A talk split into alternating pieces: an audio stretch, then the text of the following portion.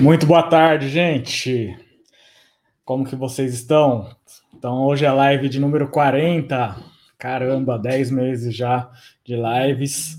Lives praticamente todas as terças, né? Como a gente já falou, teve lá, teve semanas que a gente fez gravações, duas semanas somente, né? Mas estamos aqui religiosamente às terças-feiras e com assuntos bastante importantes, né? Hoje a gente vai dar continuidade, né, a, a, a, ao assunto da semana passada. O assunto da semana passada foi o decreto 7508 e a gente já fez um mega direcionamento para quem vai prestar o concurso de Jacareí. A gente mostrou, né, nas perguntas, foram quatro perguntas que a gente mostrou, todas as perguntas direcionadas para é, o artigo 2 então, para quem vai prestar o concurso de Jacareí, já, já direcionei absurdamente né, o, o decreto 7508. Obviamente que a gente vai é, fazer um, um, uma revisão aqui, porque essa parte segunda, boa tarde, Ivana, boa tarde, Alessandra, essa parte do artigo 2 é essencial, e a gente, eu peguei, puxei mais questões, já fui avaliar mais questões, e realmente o artigo 2 é um artigo é, muito, muito importante, por isso que a gente vai rever eles, e depois a gente vai dar continuidade né, à, à, à, aula da, em relação à semana passada. Tá?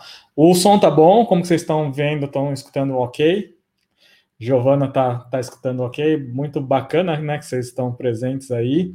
E só deem um joinha para mim falando que tá, tá tudo ok o som, para a gente não ficar gravando né, e falando sozinho.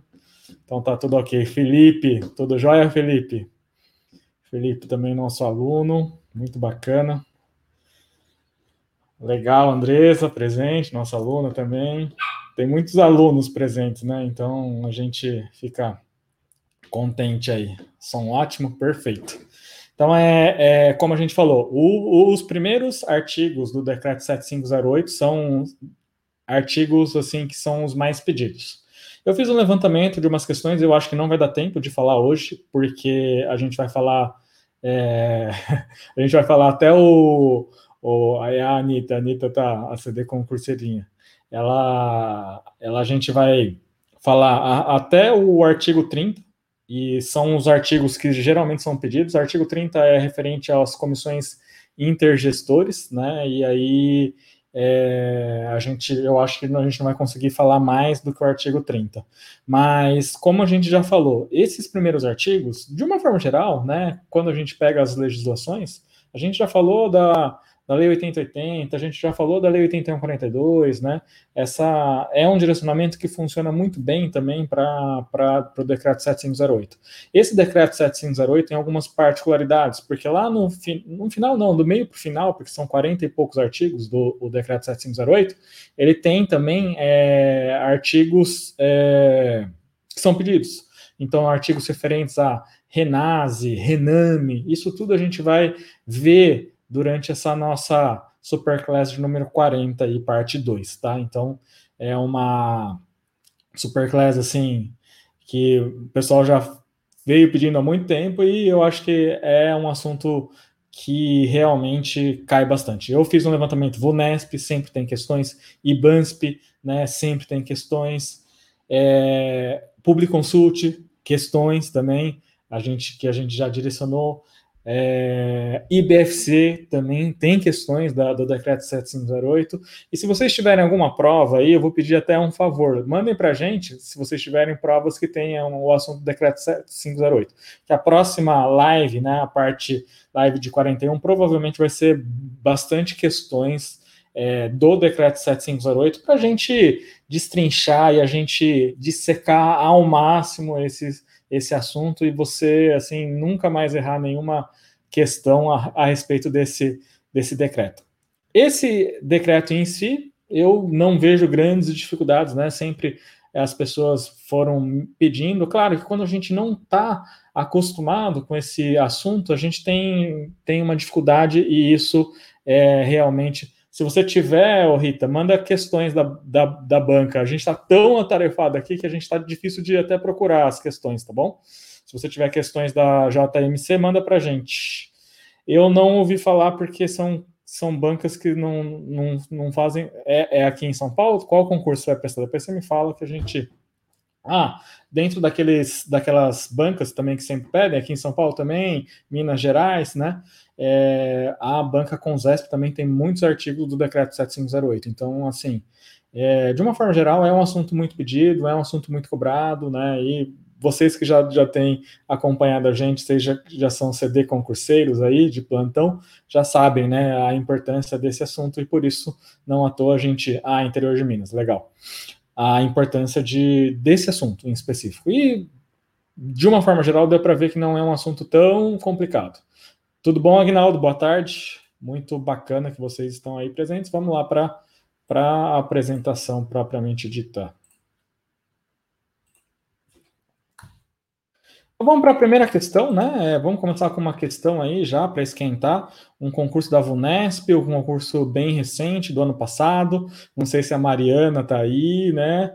A Thaís também, as duas que passaram no concurso da, de Piracicaba, as nossas alunas, primeiro e segundo lugar né? E se elas estiverem, depois dão um alô aí. Elas sempre estão presentes também. Conjunto de ações e serviços de saúde articulados em níveis de complexidade crescente com a finalidade de garantir a integralidade da assistência à saúde é a definição. Estão bem simples, né? Só para a gente esquentar um pouquinho aí.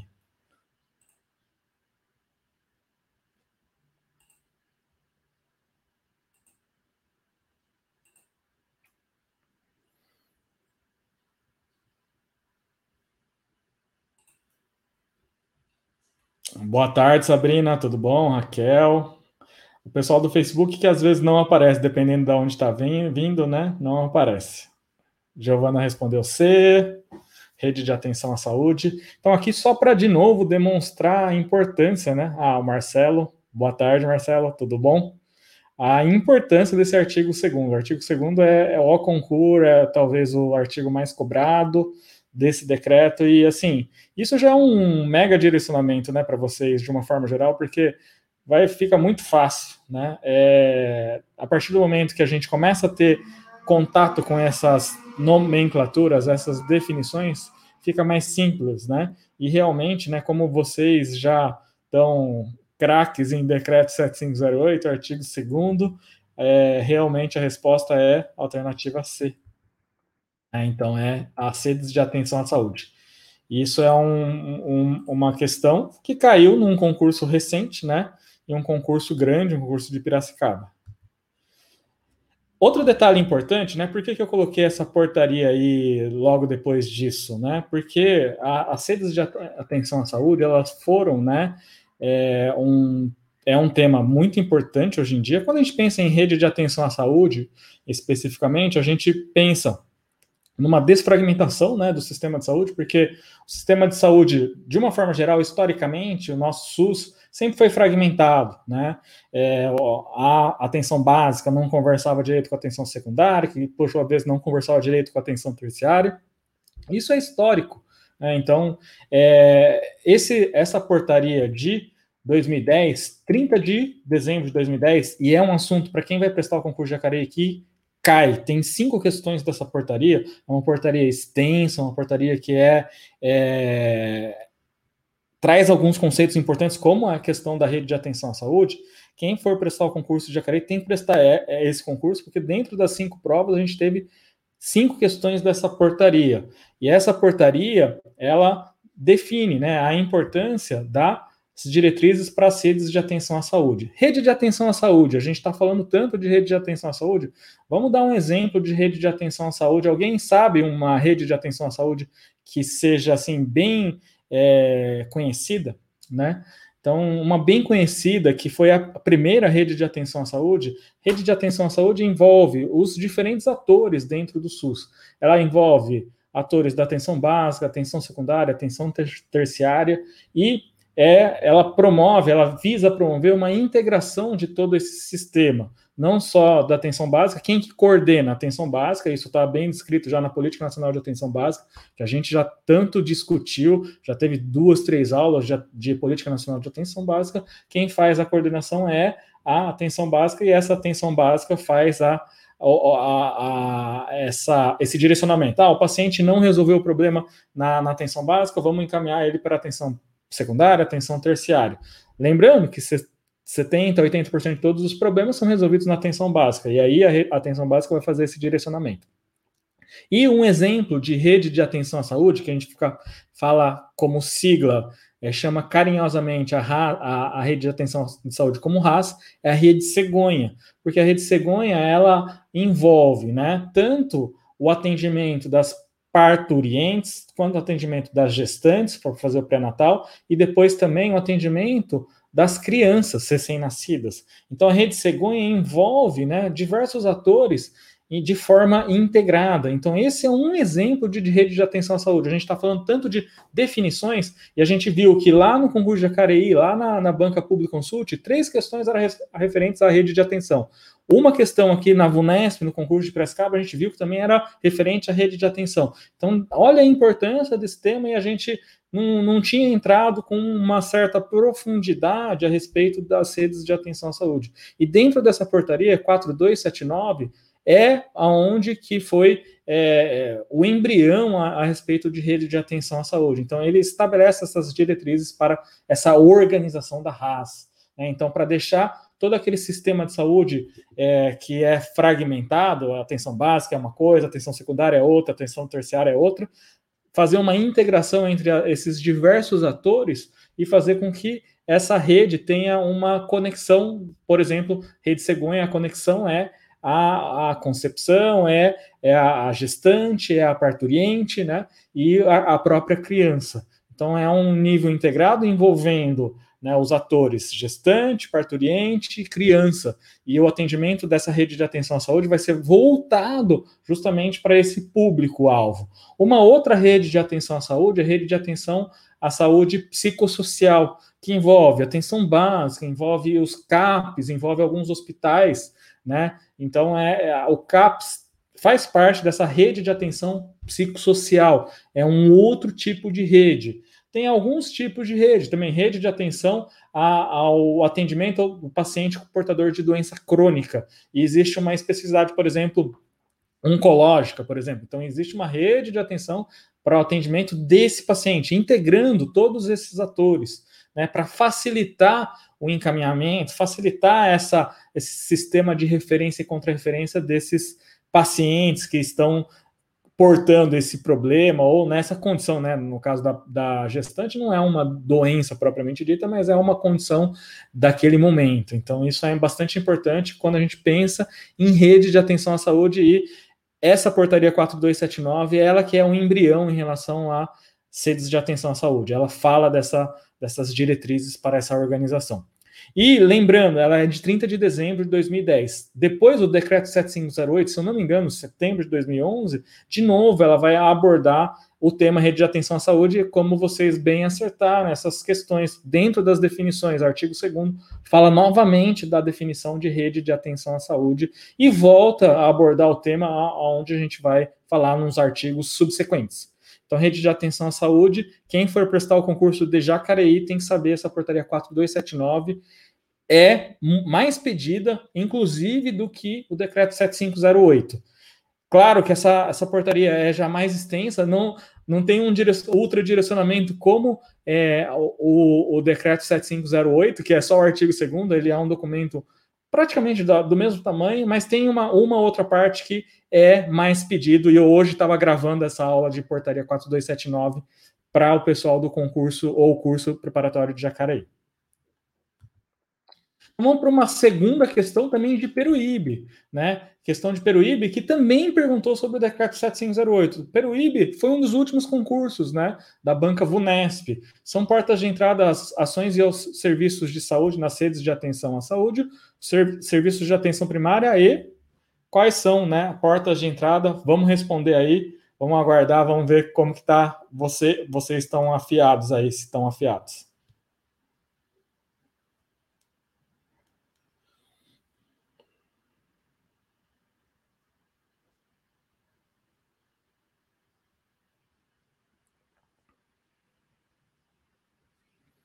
Então, essa é a questão de, da VUNESP, né, do decreto 7508.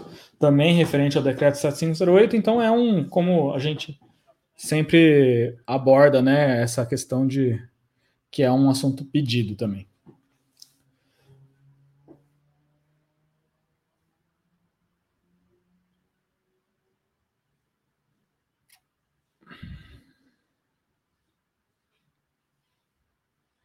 Aqui no, no nosso aplicativo demora um pouquinho mais para aparecer as respostas. Eu estou até acompanhando aqui direto no YouTube. A gente vê que as respostas estão mais rápidas aí, né? E aqui no, no aplicativo demora um pouquinho mais para chegar. Ó, aí, aí vai, vai chegando.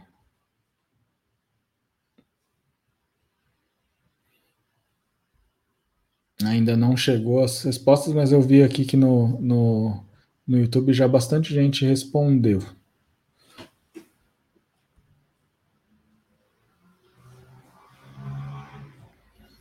Ah, essa questão já gerou um pouco mais de dúvida, né? Olha que detalhe importante. E eu sempre falo, não tem importância errar aqui, tá, gente? Sérgio, é, errar aqui é a hora de você errar, não pode errar lá na hora da prova. Então, por isso que tem que prestar atenção. E eu sempre sou da, da seguinte opinião: quando eu erro, geralmente da próxima vez eu vou, eu vou tomar bastante cuidado e eu, a gente tem que aprender com os erros. Olha que detalhe importante: é, são portas de entrada. As ações e o serviço de saúde nas redes de atenção à saúde, os serviços de atenção primária e de uma forma geral, né, a atenção primária é serviço de porta de entrada. Isso já a gente já explicou nessa questão do, do, da, da, Política Nacional de Atenção Básica. Quando a gente pensa em serviços de atenção ambulatorial especializada, por exemplo, o que, que é o serviço de atenção ambulatorial especializada? Seria os COs, por exemplo, Centro de Especialidade Odontológica. Então, Centro de Especialidade Odontológica não é uma porta de entrada dos serviços de saúde, tá? Então, por isso, a gente já de cara a gente elimina a alternativa A. Atenção hospitalar, atenção hospitalar de uma forma geral, não. Serviço de urgência e emergência, ele pode ser sim um serviço de porta de entrada, mas aqui não está falando serviço de urgência e emergência. Então, esse é um detalhe importante. Vigilância em saúde, ele não é uma porta de entrada. O serviço de vigilância em saúde, ele é um serviço muito importante e ele faz parte de todo o arcabouço do SUS e o eu só estou sendo repetitivo aqui, né, quando a gente fala de serviço de vigilância em saúde.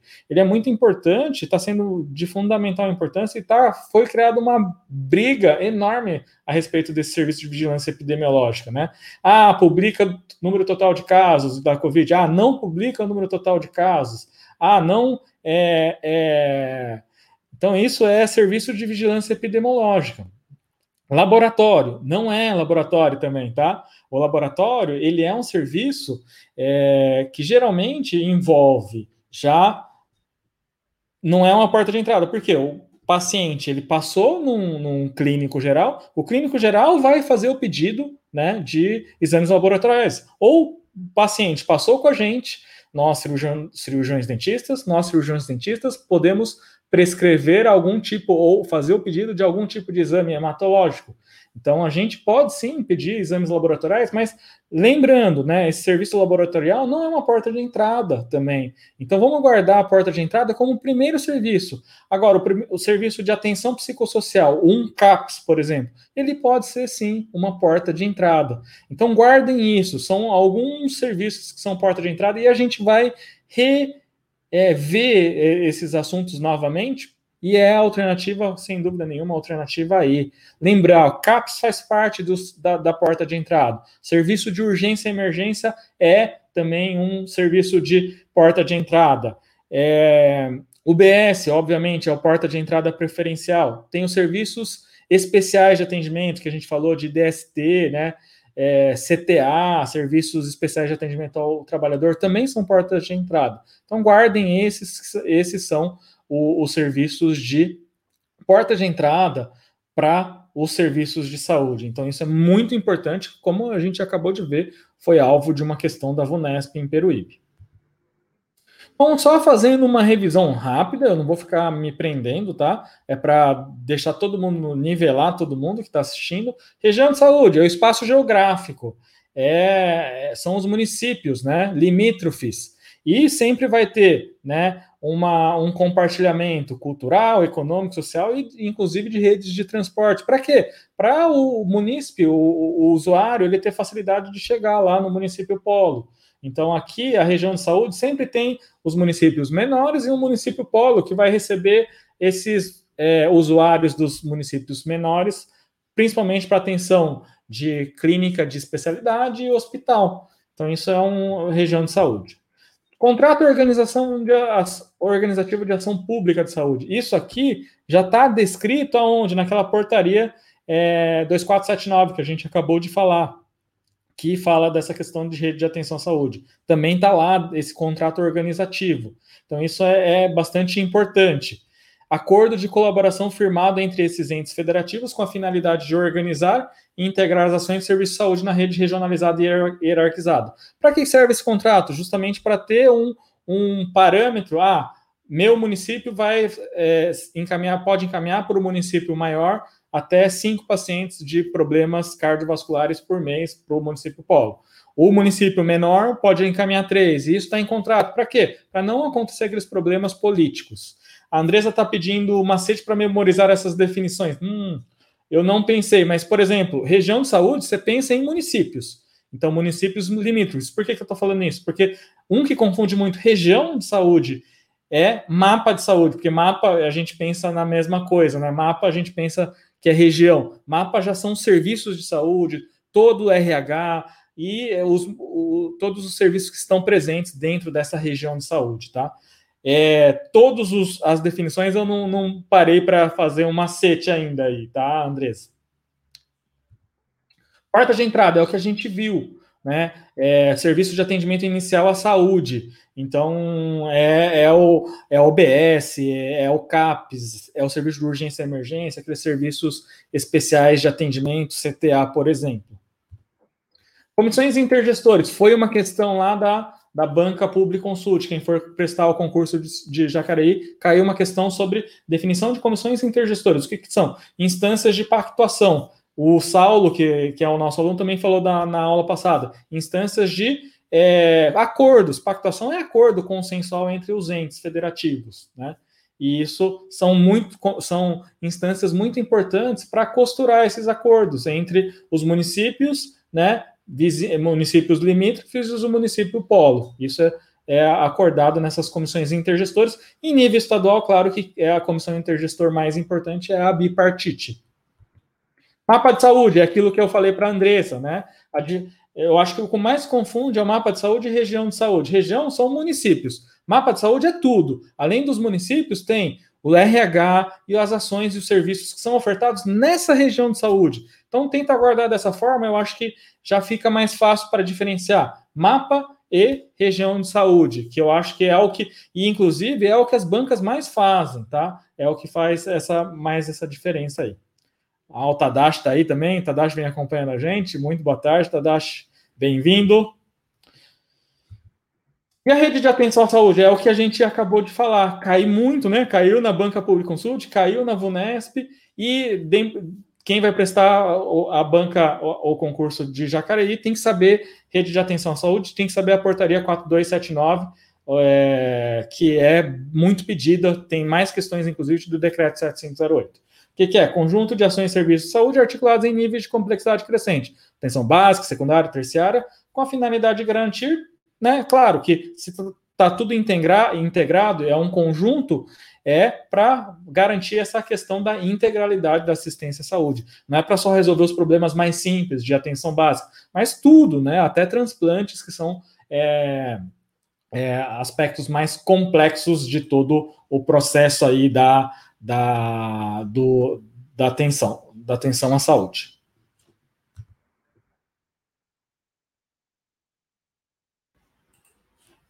E Serviços especiais de acesso aberto também, como a gente abordou, é um dos das portas de entrada, chamados Serestes e os CTAs, né? No caso de CTAs estão relacionados com doenças sexualmente transmissíveis e os Serestes é relacionado à saúde do trabalhador.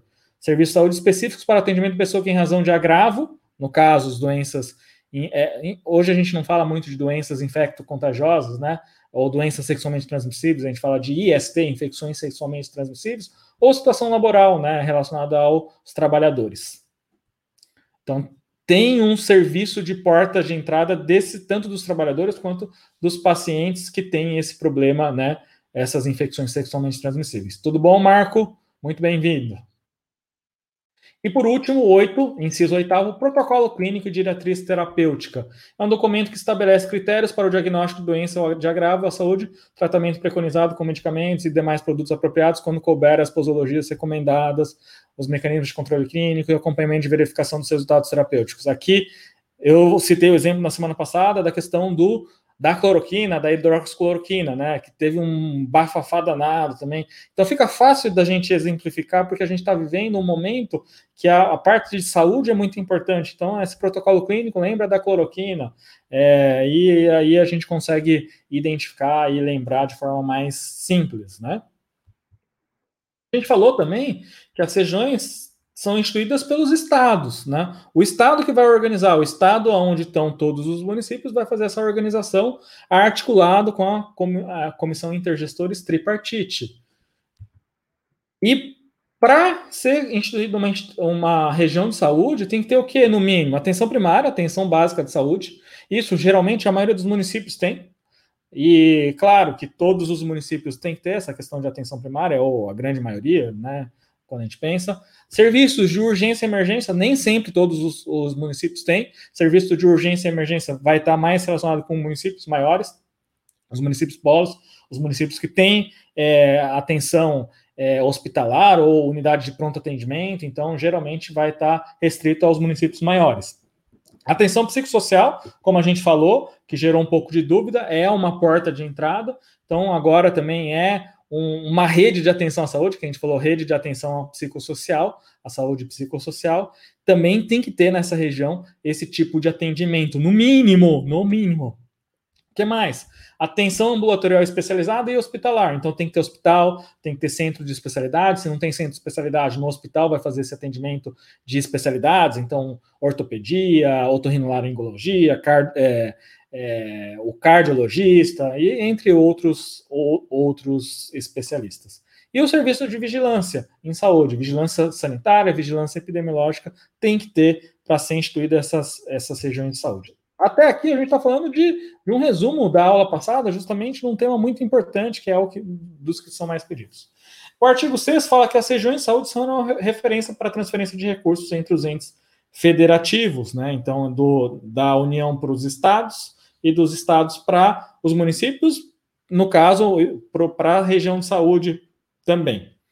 Artigo 7 as redes de atenção à saúde estarão compreendidas no âmbito da região de saúde. Então, aquilo que eu falei da rede de atenção à saúde, daquela portaria que eu acabei de falar, rede cegonha de saúde, vai estar compreendida no âmbito da região, por exemplo, a região onde eu resido, onde eu moro, região do Alto Tietê, a, a Borda, Suzano, Mogi, Poá, Ferraz, entre outros municípios, Itaquá, né, Arujá, todos esses municípios. Região de Campinas, Vinhedo, Valinhos, é, Sumaré, Campinas. Então, é, é, essas são as regiões de saúde, tá? Tô falando de municípios de, de São Paulo, de uma forma geral, porque é mais fácil para a gente, tá bom? Eu sei que tem bastante gente de outros lugares, mas para mim sempre é mais fácil lembrar da, das regiões do, de São Paulo aqui. Ou de várias delas, em consonância com as diretrizes pactuadas, pactuadas, acordadas nas comissões intergestores. O que, que o artigo 8 fala? Da hierarquização, já, seção 2. O acesso universal e igualitário e ordenado às ações de serviço de saúde se inicia pelas portas de entrada.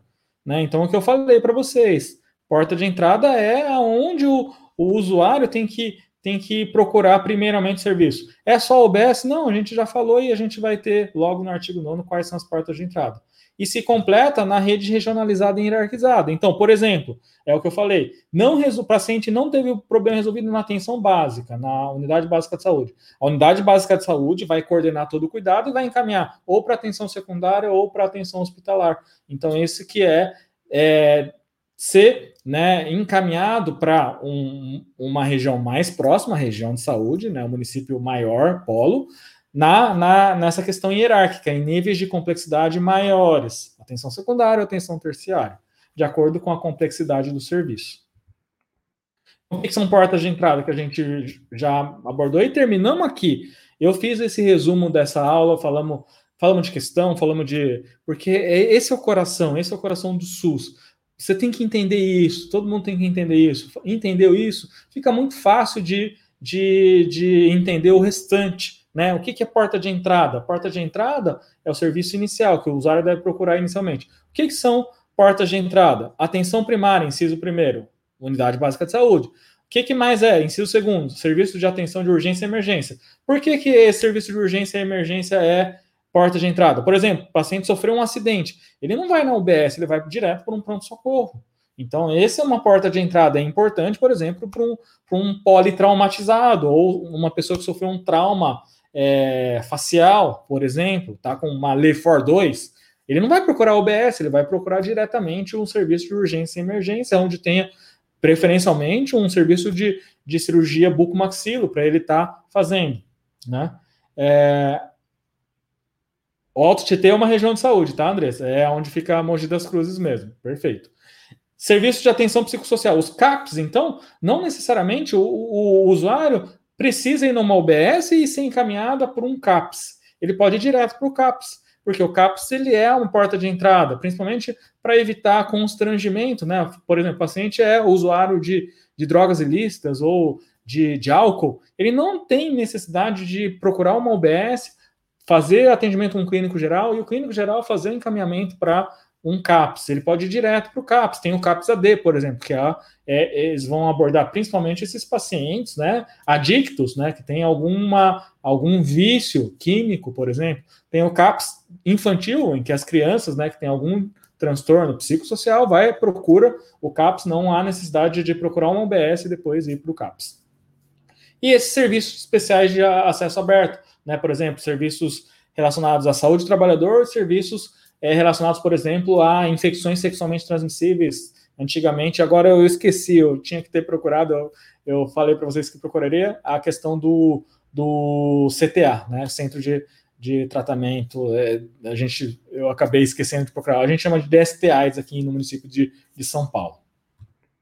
Artigo 10 esses serviços de atenção hospitalar e os é, ambulatórios especializados, entre outros, de maior complexidade e densidade tecnológica, seriam referenciados por quem? Pelas portas de entrada. E como que é essa referência? Isso que a gente chama de sistema de referência e contra-referência. Referenciados por quem? Pela UBS. A UBS vai. Ah, o paciente está com necessidade endo do 36 não vai fazer na UBS, vai encaminhar, vai ser referenciado para o centro de especialidade odontológica, o centro de especialidade odontológica vai fazer a endo do 36. Fez a endo do 36, ele vai contra-referenciar para a porta de entrada, para a unidade básica de saúde, porque a unidade básica de saúde é a coordenadora de todo o cuidado do paciente. Artigo 11. O acesso universal e igualitário às ações e serviços de saúde será ordenado pela atenção primária. Aqui está falando dessa questão importante, que é uma diretriz hoje, segundo a Política Nacional de Atenção Básica, que quem coordena né, todo, ou ordena todo esse, esse sistema, essa, esse, essa região de saúde, o, o atendimento do usuário, é atenção primária ou atenção básica de saúde. E deve ser fundado na avaliação da gravidade no risco individual e coletivo e no critério cronológico. Claro, se existem dois pacientes que necessitam de cirurgia cardiovascular, é, quem tem maior gravidade, teoricamente, teria tem prioridade, né? Mas se estão em mesmas situações, vai seguir o critério cronológico. Quem passou primeiro na UBS, ele vai ter chance de passar primeiro na, na atenção especializada. Então, isso que está falando esse critério cronológico. Observadas as especificidades previstas para pessoas com proteção especial. E por que, que ele está falando isso? Justamente porque lá no parágrafo único ele vai falar da população indígena. Lembrem-se que a população indígena ela tem regras diferenciadas, e é justamente o que ele fala no parágrafo único. A população indígena contará com regramentos diferenciados de acesso. Por quê? A população indígena é uma população vulnerável. Ela é, é essa questão da equidade sempre dá um privilégio para a população indígena. Isso é importante.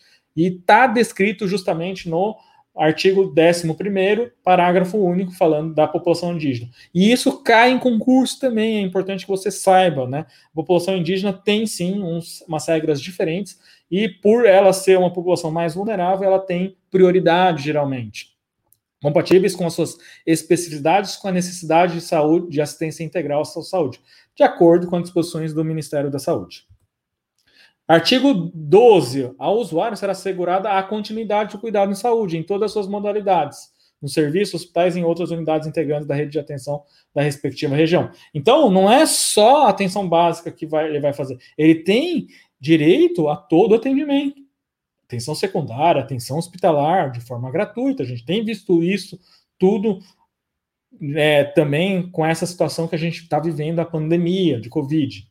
Parágrafo único. A comissão de intergestores acordarão as regras de continuidade do acesso às ações. Então, isso que eu falei para vocês vão ter contratos que vão ser feitos pelos municípios e esses municípios vão estabelecer: ah, tal município vai, vai poder encaminhar cinco pacientes de doença cardiovascular para fazer cirurgia cardiovascular, o município menor vai poder encaminhar três, o município que é maior ainda pode encaminhar oito e assim por diante. Isso são vão ser acordos realizados nessas comissões intergestores e vão ser assinados aqueles contratos que a gente falou.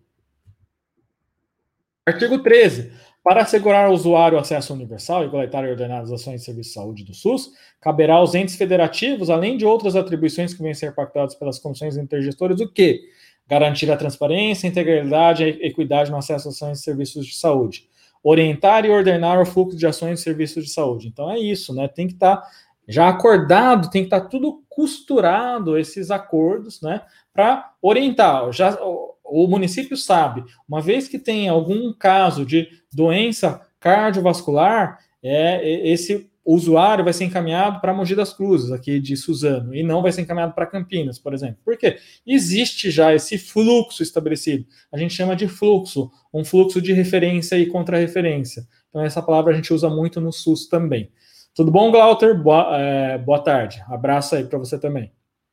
É, terceiro, monitorar acesso às ações de serviços de saúde e, claro, ofertar regionalmente as ações de serviços de saúde dentro daquela região de saúde para que haja né, é, a oferta de todos aqueles serviços que a gente falou para ser considerado da região de saúde no mínimo. Tinha que ter atenção primária, tinha que ter serviço ambulatorial, serviço de vigilância, serviço de atenção psicossocial todos esses serviços têm que ter dentro da, dessa região para que nessa região haja uma autossuficiência do atendimento desses usuários dessa região. Artigo 15.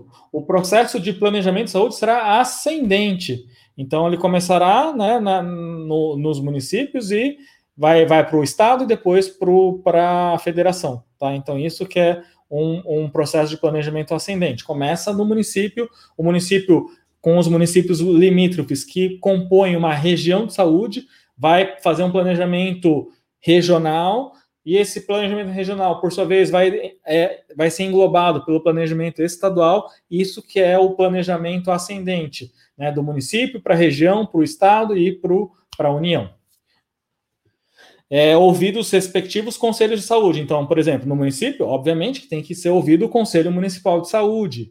No, na, se tiver um, o, o, o estadual, Conselho Estadual de Saúde, e assim por diante, compatibilizando assim as necessidades das políticas de saúde com a disponibilidade de recursos financeiros. Parágrafo 1. O planejamento de saúde é obrigatório. O planejamento é algo muito importante para que é, as necessidades né, que, que vão sendo é, descobertas até entrem num planejamento para que, né, se houver um, uma fonte de recurso maior, esse, essa próxima necessidade seja atendida. E é isso que é o planejamento. Claro que os recursos são finitos, né? Quando a gente pensa em SUS, a gente tem muita falta de dinheiro e isso é um fator que complica um pouquinho, né? E até para quê? Para ver se é, vai, vai ter essa oferta de serviço ou se temos que contratar, ou o município vai ter que contratar o que serviço da iniciativa privada é o que está descrito aqui nesse parágrafo primeiro. Lembrando que a iniciativa privada pode sim participar do, do SUS de que forma? De forma complementar, isso é um dado importante. O parágrafo segundo, a compatibilização do que trata o caput será efetuado no âmbito dos planos de saúde, os quais serão resultados do planejamento integrado desses entes federativos. Entes federativos é tudo, né? Municípios, estados e União.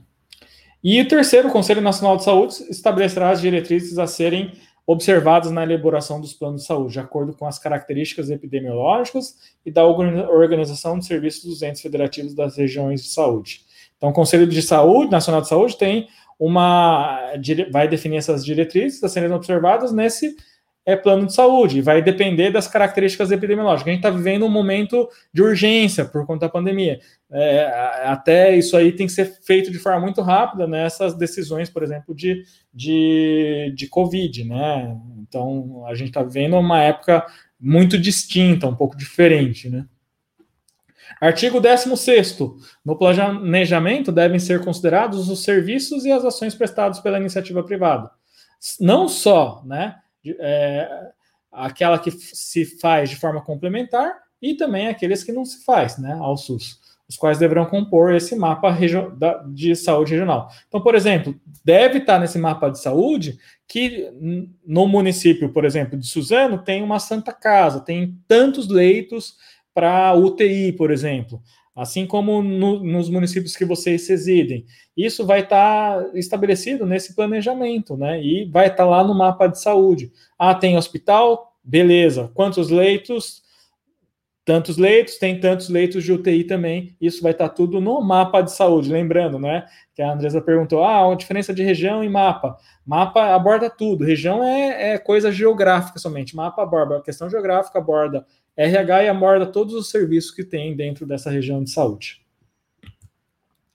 Artigo 17. Esse mapa de saúde será utilizado o quê? Na identificação de necessidades de saúde e orientará o planejamento integrado dos entes federativos, contribuindo para o estabelecimento das met de metas da saúde. E por que, que isso é importante? Por exemplo, ah, é, ficou, ficou muito claro né, que algumas regiões do Brasil né, realmente tem falta, por exemplo, de leitos de UTI e le, é, com respiradores, por exemplo. E aí é, teve que fazer uma compra emergencial, né? Então não foi algo nem muito planejado, teve que ser feito a toque de caixa. Mas, por exemplo, se fosse algo lento, né? Não fosse uma pandemia, por exemplo, é, seria ah, é, essa região tem poucos leitos de UTI, tem que ser construído um hospital porque essa região tem, sei lá, muito menos leitos do que o recomendado pela Organização Mundial da Saúde. Então, nessa situação que é, é essa questão que a gente acabou de falar no artigo 17. O artigo 18. O planejamento de saúde em âmbito estadual deve ser realizado de quê? De forma regionalizada. Isso é, é, é bem claro, a gente sempre bate na tecla que o SUS é dessa forma. Então, esses planejamentos devem ser feitos em formas de região, por quê? Todos aqueles municípios que são parte da região vão dar o seu pitaco para que né, né, haja um acordo, um pacto geral de, desses municípios.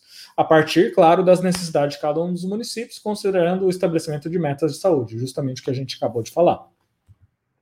Artigo 19. Compete a comissões intergestores bipartite, que trata do inciso segundo do artigo 30, pactuar as etapas do processo e os prazos de planejamento municipal em consonância com os planejamentos estadual e nacional. Então, a comissão intergestor bipartite que vai fazer isso, vai acordar esses processos e prazos para o planejamento municipal e, por sua vez, estadual e nacional. Artigo 20, ele fala da questão da integralidade. A integralidade da assistência à saúde se inicia e se completa na rede de atenção à saúde. Então, a rede vai abordar quem? Atenção básica, atenção secundária, atenção terciária. E é, a integralidade vai acabar acontecendo, né?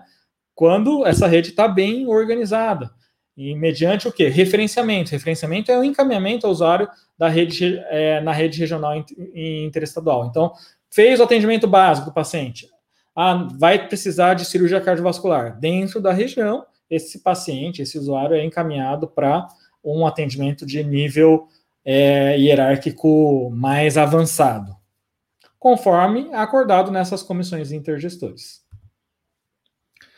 E aqui é um adendo importante. Então, a gente falou bastante dessa questão de, de, de, definições, a gente falou bastante dessa região de saúde, falou do mapa de saúde, falou do, das metas de saúde, falou isso que foi abordado até o artigo 20, né? Então, dentro desse Artigo 1 até o artigo 20, os primeiros artigos são, sem dúvida nenhuma, os mais cobrados, mas não pode negligenciar né, outros artigos, aquela questão da, da atenção à saúde indígena também é importante, se eu não me engano, artigo 11, parágrafo 2, por exemplo, mas, de uma forma geral, a gente viu que, sem dúvida nenhuma, aquela parte de artigo 2, definição é o que mais cai. É importante também saber portas de entrada, que a gente viu que é o artigo 9, por exemplo. O que, que são portas de entrada? o que, que é tem que compor para ter o mínimo para compor uma região de saúde. Tudo isso são assuntos importantes e já foram pedidos em algumas vezes nos concursos.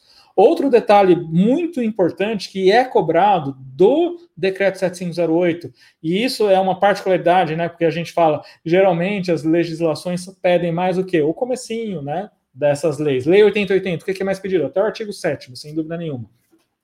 Decreto 7508 pede mais artigo 2 sem dúvida nenhuma. Mas ele pede também assuntos referentes a Renases e é, Rename, que a gente vai ver logo depois. Então, o artigo 21 é muito importante e também é cobrado em provas de concurso. O artigo 21 fala a Relação Nacional de Ações e Serviços de Saúde, Renases, sigla Renases. Então, já em algumas perguntas, no, no, próprio enunciado já fala, já vem a palavra Renases, então é importante que você saiba o que, que significa essa sigla.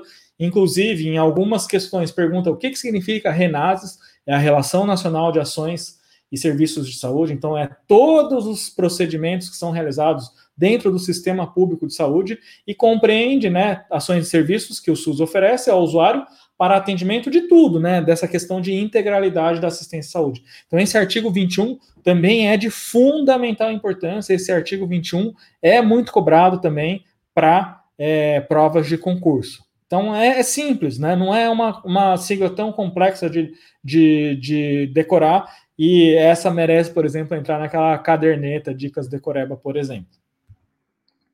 O artigo 22 ainda vai estar falando sobre o RENAS, né? É claro que é o artigo subsequente. No artigo 22 fala: o Ministério da Saúde disporá sobre os RENASes, sobre a RENASes, sobre toda a relação. No âmbito nacional, observadas as diretrizes pactuadas pelo CIT, é o Comissão Intergestores Tripartite. Parágrafo único. A cada dois anos, isso também cai, tá? É, assim como aquele prazo que a gente falou lá, né, de quanto em quanto tempo que o Conselho é, a Conferência Nacional de Saúde deve acontecer de 4 em 4 anos, Lei 8142. Esse, esse tempo também, de dois em dois anos, é o tempo que também é perguntado em questões de concurso. A cada dois anos, o Ministério da Saúde consolidará e publicará essas atualizações do Renas. Então, você tem que saber. E só não confundir, porque de quatro em quatro anos são aqueles. É, é, é a reunião das conferências nacionais de saúde. E também o Rename também vai ser a cada dois anos. Isso é um detalhe importante desse decreto 7508 que você tem que guardar e é questionado em concursos com uma certa frequência.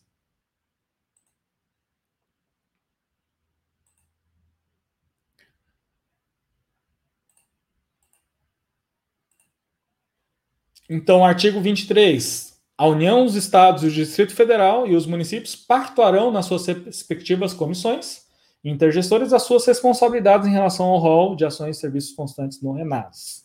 Então, todos os atores, né, não só a União, os estados, como também os municípios. Artigo 24. Os estados, o Distrito Federal e os municípios poderão adotar relações específicas e complementares, dependendo do que esses estados têm de particularidade, é, doenças endêmicas, por exemplo. Então, dependendo da doença endêmica, esses estados e municípios podem adotar relações específicas e complementares de ações e serviços de saúde. E a mesma coisa também se encaixa para o RENAME. Tanto os estados, o Distrito Federal, quanto os municípios também poderão adotar relações específicas de medicamentos, também baseados na, nos seus problemas locais. Então, não é uma lista fechada, uma lista hermética que o município, o estado não pode mexer. É igual quem já estudou doenças de notificação compulsória, também existe uma lista nacional e existem listas estaduais e municipais. Mas, por exemplo, o município e estado não pode tirar né, doenças de notificação nacional, por exemplo. Mas ele pode incluir, dependendo do que ele vem apresentando, uma epidemia, né, por exemplo. Ah, São Paulo no, no ano passado apresentou uma epidemia, por exemplo, de sarampo. Ele poderia colocar é que sarampo acho que já faz parte das listas de doenças de notificação compulsória. Mas se ele não fizesse, ele poderia inserir, né? E a mesma coisa para o Renases e para o Rename. Isso que eu estou explicando, só fazendo um link, né, entre as, os diferentes assuntos. E doença de notificação compulsória também é um outro tema que é muito cobrado em provas de concurso. Quem vai prestar diadema tem que saber doença de notificação compulsória. Quem vai prestar Jacareí tem que saber doença de notificação compulsória, porque são assuntos cobrados, sim, por essas duas bancas. IBFC também cobra, Vunesp cobra, Universidade Federal Fluminense cobra. Essas, esse assunto é um assunto que cai geralmente em muitas bancas, e só fazendo esse link para que vocês é, tenham essa é, referência.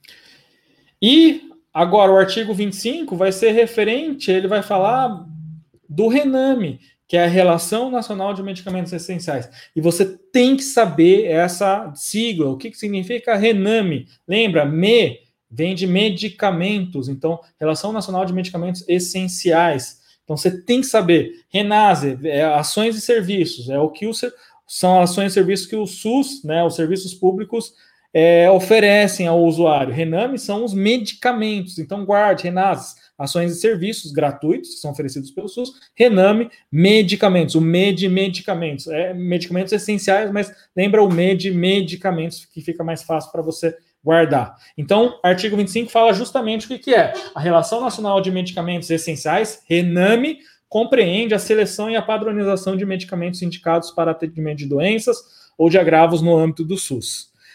Parágrafo único desse artigo 25 o Rename será acompanhado do Formulário Terapêutico Nacional, então é FTN, que subsidiará a prescrição e dispensação e uso dos seus medicamentos. Então, essa questão do, do hidroxicloroquina, ele tinha né, que ter esse, essa questão do formulário terapêutico nacional, a questão de diretriz terapêutica, porque senão não, não, não se pode prescrever.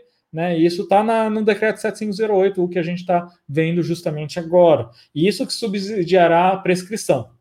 Tem algum algumas alguns detalhes que são importantes daqui também do Rename, que a gente já vai ver daqui a pouco, que fala dessa questão que o, o, o medicamento dispensado no, no, no, na farmácia do, do, de uma unidade básica de saúde, ele não necessariamente, se, se foi prescrito por um órgão particular, o, o, a farmácia desse município não necessariamente pode é, é, tem obrigação de, de dar para esse usuário, porque ele vai falar que é, a situação é que esse, essas medicações têm que ser prescritas em algum órgão de saúde pública. Então, aqui vai estar descrito: ah, mas eu conheço, Darcy, um, um no, no, posto que eu trabalho, ou, ou alguém trabalha, é, eu pego a receita com, com receita de alguma receita de um consultório particular. Pode, pode, mas aqui na legislação do decreto 7508 a gente não está falando do que pode, a gente está falando do que está descrito na lei, a gente vai ver, vai entrar nisso daqui a pouco, tá bom? Então, essa relação nacional de medicamentos compreende a seleção e a padronização na, é, e a cada dois anos de novo, né? Assim como o Renases, é, o Rename, o Ministério da Saúde consolidará e publicará as atualizações do Rename e do respectivo FTN dos protocolos clínicos e, da, e diretrizes terapêuticas. Então, isso é um detalhe, de novo, dois em dois anos, tá? Não esqueça desse, desse período, porque vira e mexe também é questionado esse período de, de quanto em quanto tempo tem que ser é, feito novas publicações, tanto do Renases quanto do Rename, são perguntas importantes. Artigo 27. O Estado, o Distrito Federal e o município poderão adotar relações específicas e complementares de medicamentos em consonância com o Rename. Então, aquilo que eu falei do Renases. Dependendo do que ele vem apresentando, pode apresentar um surto é, epidêmico no Estado ou no município, ele pode adotar novas medicações baseado na sua realidade local. Claro que ele não pode tirar nenhuma medicação do Rename, porque é uma coisa nacional, mas ele pode acrescentar algo é, pontual, nacional ou estadual. Isso é um detalhe importante. Artigo 28 é o que eu falei para vocês. O acesso universal e igualitário à assistência farmacêutica pressupõe o quê? Tudo isso tem que estar tá, é, tem, tem que estar tá contemplado. Inciso primeiro, estar o usuário assistido por ações e serviços de saúde do SUS. Então, se ele está com uma receita de um consultório particular, não necessariamente o, o, o, o assistente de farmácia ou o farmacêutico deve, é obrigado a dar essa, despender esse, essas medicações. Por quê? No artigo, no inciso primeiro do artigo 28 do decreto 7508 fala que o usuário tem que estar assistido por ações e serviços de saúde do SUS. Então, não necessariamente ele é obrigado, tá? Então, isso está na lei, tá? Dentro desse decreto 7508. De novo, aquilo que a gente fala, ah, mas eu conheço. Não, aqui eu estou falando do que está na lei, tá? Inciso segundo, ter o medicamento sido prescrito por profissional de saúde no exercício regular de suas funções do SUS. Então, se a gente prescrever, sei lá, diclofenac sódico num consultório particular, o farmacêutico não, não é obrigado a despender, é, despender é, é, é dar essa medicação para o usuário se ele não quer gastar, comprar numa farmácia. Ele tem, tinha que ser prescrito, no caso, no exercício do SUS. Inciso terceiro, estar a prescrição de inconformidade com o RENAME e os protocolos clínicos e diretrizes terapêuticos ou com relação específica complementar estadual, distrital e municipal de medicamentos. Claro, se você vai prescrever uma medicação, você tem que prescrever conforme o RENAME. Então, vai ter que usar nome genérico, não vai usar o nome fantasia, para que não aconteça, né, para ele estar em conformidade justamente com o RENAME. É isso que ele está falando nesse inciso terceiro. E inciso quarto, ter a dispensação ocorrida em unidades indicadas pela direção do SUS. Então aqui está bem claro, aqui está falando especificamente, né, para essa dispensação das medicações, todos esses incisos eles têm que estar tá, é, contemplados, não somente um. Então o é, farmacêutico ele não é obrigado a realmente é, dar a medicação se for de algum órgão particular, porque aqui na lei, decreto 708, já está bem claro. Artigo 29. A RENAM e a Relação Específica Complementar Estadual, Distrital e Municipal de Medicamentos somente poderão conter produtos com registro, claro, da Agência Nacional de Vigilância Sanitária. Então, se for algo, uma medicação que não foi aprovada ainda, não tem registro da Anvisa, obviamente que a, a o, o, o município não pode comprar primeiro. Então, o município não podendo comprar, o Estado não podendo comprar, a União não podendo comprar, não tem como fazer a dispensação dessa medicação. Então, aqui é dando a importância né, desse órgão, que é a Anvisa. E a Anvisa tem que aprovar essa medicação e tem que ter esse número de registro da Anvisa para que haja a possibilidade da, da, da prescrição dessas medicações. E para encerrar, né, nossa, ufa, a gente já falou de, sei lá, a gente, como a gente abordou o artigo 2 de forma rápida, tudo, mas a gente chegou no artigo 30. E daqui para frente, realmente, não é, é muito cobrado os artigos 31 para frente. Tem, tem perguntas referentes a esses artigos? Tem sim, mas já são num, numa quantidade muito menor quando comparados a, a, a, aos artigos que a gente acabou de ver. Lembrando, de novo, aqueles primeiros artigos são muito importantes. Artigo 2 sem dúvida, é o, o, o O-Concur é o mais cobrado. Depois tem artigos né, referentes a portas de entrada, o que, que é porta de entrada, para a região de saúde, o que, que precisa ter. E esses artigos referentes a renases e rename, o que a Andresa falou, é essa dica tem que guardar, de medicamentos, né? Então tem que saber que rename, o que, que significa aí? Relação Nacional de Medicamentos Essenciais, são os medicamentos prescritos no SUS. Renas, Relação Nacional de Serviços, né, e ações é, do SUS. Tem que saber isso, porque isso é o, são perguntas que são, são, são feitas. E de quanto em tem, quanto tempo? Dois em dois anos, tanto Renas quanto Renan. O que, que é o artigo 30? Ele fala das comissões intergestores. Olha, olha a definição.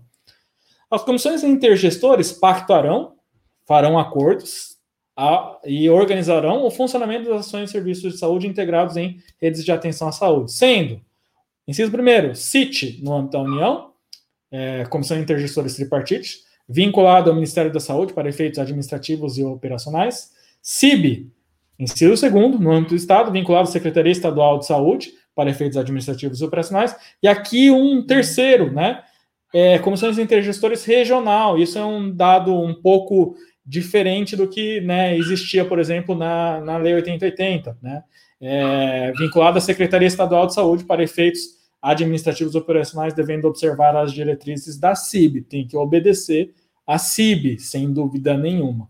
Então, aqui a gente falou de do que mais cai em decreto 7508 até o artigo 30. Se vocês tiverem questões, gente, mandem para a gente, que na semana que vem a gente vai abordar muitas questões. Eu tinha preparado aqui, ó, algumas questões, mas a gente vai ver na, na próxima semana, tá bom? Porque é, já deu uma hora aí de, de, Vai dar uma hora de live agora e Deixa eu tomar um pouquinho de chá. Queria ver se vocês têm alguma pergunta, algum questionamento.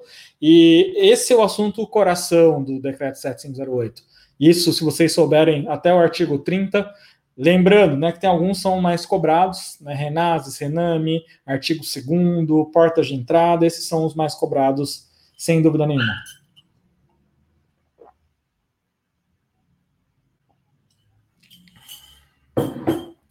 Ó, tá passando o tickerzinho. Eu tô até coloquei aqui, curta e compartilhe já para não ficar pedindo toda hora, mas eu, vou, eu ainda vou lá e peço, porque tem que pedir, né, para vocês para dar uma relevância maior aí de pro, pro nosso é, para as nossas lives, né? Quando o YouTube, o Facebook vê que a gente vocês curtiram, legal que na hora que eu entrei lá para fazer a, a, a, a live já tinha quatro curtidas no Facebook, pô, legal, né? Tem gente que, pô, tem gente que é, é, acompanha a gente todo dia e não, não dá uma curtida. Eu fico de cara nisso aí, né? Vocês querem, querem só, só entrar aqui e pegar, sugar o máximo, na hora de, de retribuir uma boa ação, né, pro, para o Darcy aqui, vocês não retribuem. Isso é. A gente tá com. Teve pico de 45 pessoas e deixa eu ver quantas pessoas curtiram aqui. 18 curtidas, isso é absurdo do absurdo, gente. Tá, tô até passando tickerzinho aqui para vocês curtirem, porque é, vocês fazendo uma boa ação para a gente. A gente estudou, a gente veio aqui para direcionar e dar o melhor conteúdo para vocês aqui. Vocês têm que fazer uma boa ação para a gente também, para a gente, nessas, nessas situações, a gente não recebe nada. O que a gente recebe é a curtida e o que é, dá relevância para a gente no YouTube, tá bom? É. Acho que foi uma live bastante produtiva. Com isso, a gente não fechou, na verdade, o assunto do decreto 7508. A gente teve a live 1, parte 1, parte 2, e vamos fazer a parte 3. Vou pedir para vocês, o que vocês tiverem de questões, mandem para a gente, manda a prova, daí a gente vai separar. Eu já separei bastante questões da IBANSP, da, da IBFC, mas se vocês tiverem questões, manda para a gente que a gente vai é, postar e na próxima live a gente fala sobre esse, é, essas questões, tá? Então, é, já falei durante a teoria, já, já abordei exatamente o que, que é cobrado, então vocês têm um direcionamento muito grande, é o que a gente falou, né? O que eu trouxe aqui é, na verdade, eu tenho que até gravar ainda a aula para o pessoal, mas eu vou pegar essa aula exatamente para o curso pago e colocar lá no curso pago, porque foi uma aula já de 1 ao 30 praticamente completa, tá?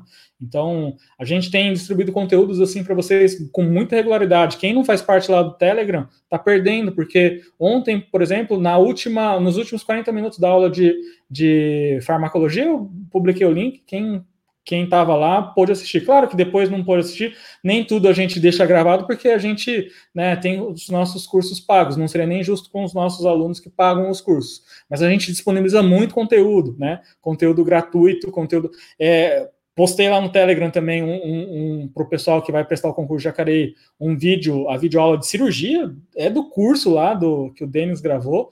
De, daqui a pouco vou postar uma aula que o Jamilton gravou também. E lembrem, né, é, o que isso traz é, é, conhecimento, né? Conhecimento de forma. A gente está fazendo o máximo para trazer conhecimento para vocês, conhecimento de qualidade, conhecimento de direcionamento, conhecimento para que vocês possam é, ir num outro nível para pra, as provas de concurso. Né? É, amanhã, lembrando, a gente tem uma live lá na, no, no Instagram, live com a, a Patrícia. Patrícia foi primeira colocada no concurso de Jacareí, então essa vai ser a 18ª live com nossos alunos, né?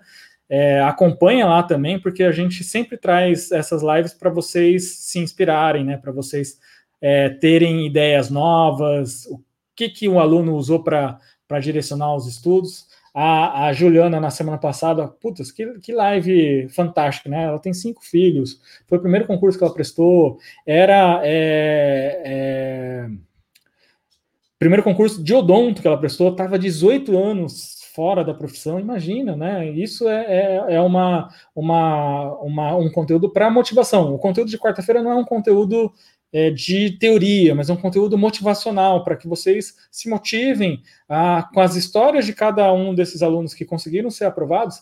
Então, eu falo que a da Juliana é uma história espetacular, né? Porque tem todos esses fatores adversos. Ela até fala dessa questão do milagre, né?